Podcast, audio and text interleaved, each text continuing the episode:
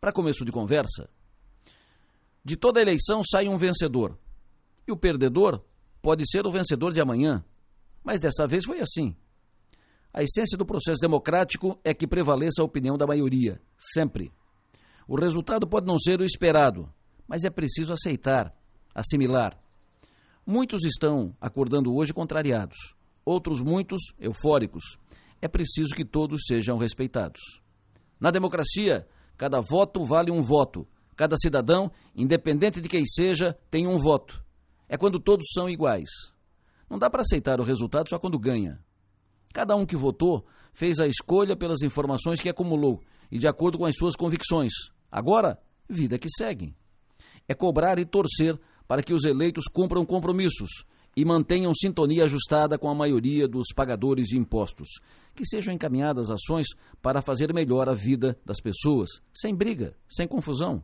Agora é torcer pelo Estado, torcer pelo país. Torcer para que os eleitos façam ótimos mandatos. Será melhor para todos. Cabe a nós fiscalizar e cobrar. E botar a boca no trombone se for preciso. Partilho com o que escreveu o jornalista Ricardo Amorim ontem à noite. Abre aspas.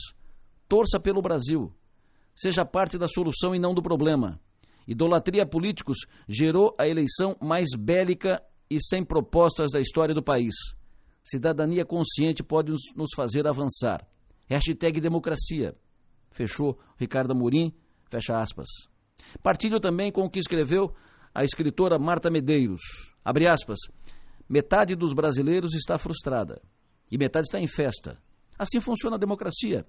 Mas não vamos deixar que essa polarização se transforme em violência, sarcasmo, boicote. O país continua em frente, gostemos ou não de quem estiver no comando.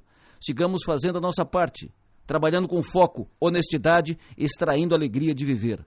Governos podem ajudar ou atrapalhar, mas no final da conta, quem constrói nosso futuro somos nós mesmos. Eleição passou. Como disse, vida que segue. Político nenhum merece que você derrube pontes, faça guerra em família ou faça guerra com seus amigos. Ninguém vai pagar os seus boletos. Pensem nisso e vamos em frente.